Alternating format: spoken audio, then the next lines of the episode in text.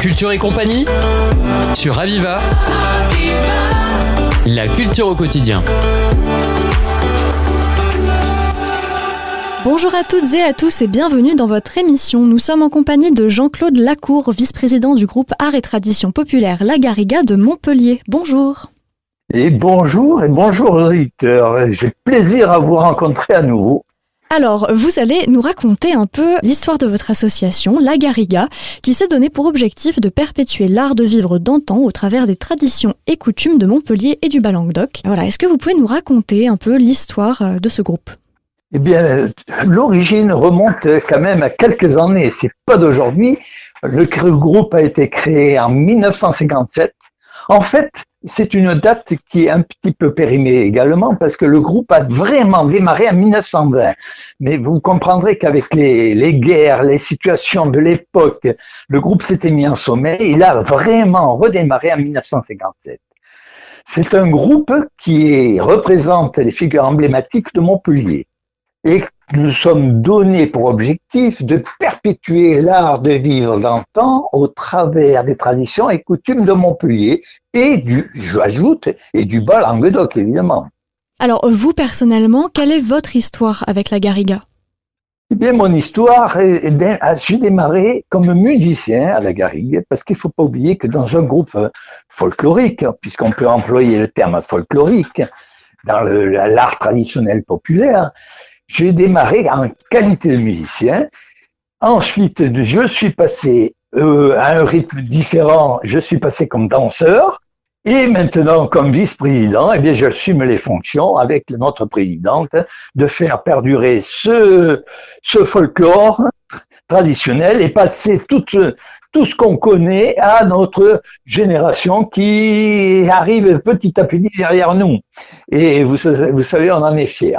Actuellement, nous avons euh, dix enfants qui finalement vont perpétuer cette, ces, ces traditions languedociennes.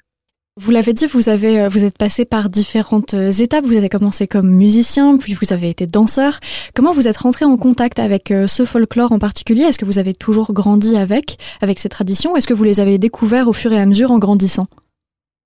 Eh bien, c'est parfaitement, votre question correspond très bien à ce que j'allais vous dire.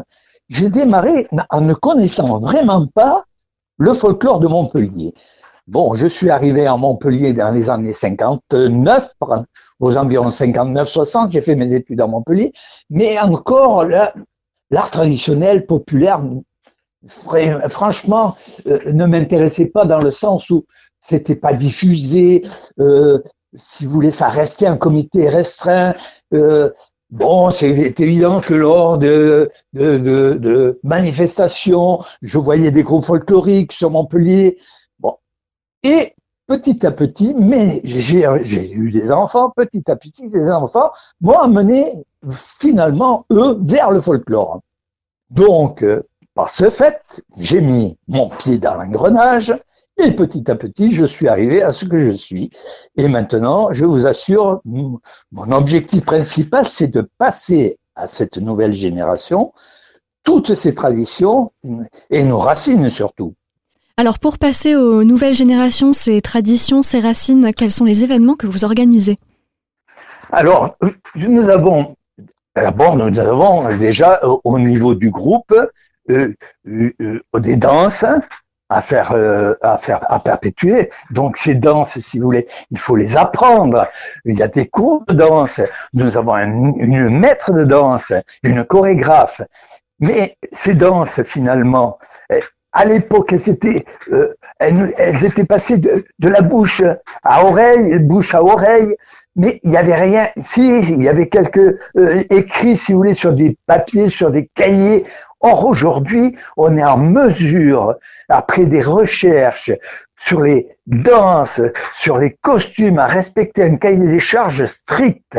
la preuve, c'est qu'on a été euh, on fait partie maintenant de la Confédération nationale de folklore, donc ça veut dire qu'on représente quelque chose sur le Languedoc qui est important. Et ceci, on, tient à le perpétuer. Je pense que nos éditeurs le comprennent, ça.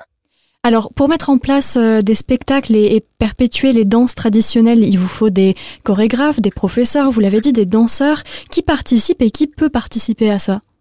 Eh bien, tous les danseurs, évidemment. Qu'allons-nous produire? Eh bien, nous allons produire les danses qui sont emblématiques à la ville, correspondant à la ville, à notre département, à notre région. Vous avez sur Montpellier, euh, je vais vous donner quelques exemples. Nous, représentons la danse du chevalet. Cette danse du chevalet se danse avec euh, cinq garçons. Elle reproduit quoi? Elle reproduit une danse vraiment emblématique. Ça se danse avec euh, le petit cheval. Ça raconte toute une histoire. Le propos serait trop, long, ce serait trop long à expliquer à l'antenne. Ensuite, vous avez la danse des grisettes. Par exemple, les grisettes, c'était qui? Ce sont des dames donc qui sont en costume traditionnel, et les grisettes, c'était simplement les couturières de la haute, qui représentaient les couturières de la haute bourgeoisie à l'époque de 1800. Et ces couturières, finalement, elles étaient habillées en blouse grise quand elles travaillaient, donc on les a appelées les grisettes.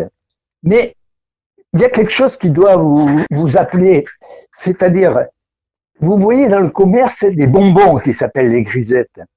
Or, ces bonbons existaient depuis l'époque de ces couturières. Car ces couturières qui n'avaient pas beaucoup d'argent, elles récupéraient les chutes de tissu des bourgeoises et des costumes des bourgeoises et elles se les échangeaient pas contre de l'argent mais contre des bonbons qui s'appelaient aujourd'hui les grisettes. C'est très marrant de voir que différents euh, objets voilà du patrimoine de Montpellier se sont mélangés à une époque euh, euh, pour donner de nouvelles choses. pourquoi est-ce que vous pensez qu'il est important d'inscrire certaines coutumes dans le patrimoine vivant de notre région? Eh bien, tout simplement parce que si on ne fait pas passer le message à la nouvelle génération, tout ça va tomber dans les oubliettes. Et aujourd'hui, il est très important de faire passer à cette génération qui arrive ce message, tant qu'on est de notre vivant. Sinon, qui va le faire par la suite? C'est ça de faire perdurer. Si vous voulez, tout à l'heure, vous me posiez la question, qu'est-ce que vous faites comme, comme style et, comme sortie Eh bien, tout simplement, depuis qu'on est à la Confédération nationale, le folklore, eh bien, on représente le département, enfin, en premier la ville, le département, la région, dans les autres départements sur le territoire et à l'étranger. Ce qui fait qu'on représente vraiment la ville de Montpellier par nos diverses activités et cette culture, eh bien, c'est un lien, c'est un lien d'amitié avec les autres, les autres groupes également. Nous étions donc en compagnie de Jean-Claude Lacour, vice-président du groupe Art et Tradition Populaire Lagaria de Montpellier. Il venait nous présenter cette association qui a pour objectif de perpétuer l'art de vivre d'antan au travers des traditions et des coutumes de Montpellier et du Bas-Languedoc. Jean-Claude Lacour, merci. Eh bien, merci à vous surtout. Votre émission est terminée, vous pouvez la retrouver en podcast sur notre site internet www.radio-aviva.com et on se dit à bientôt sur Radio Aviva. C'était Culture et compagnie sur Aviva. La culture au quotidien.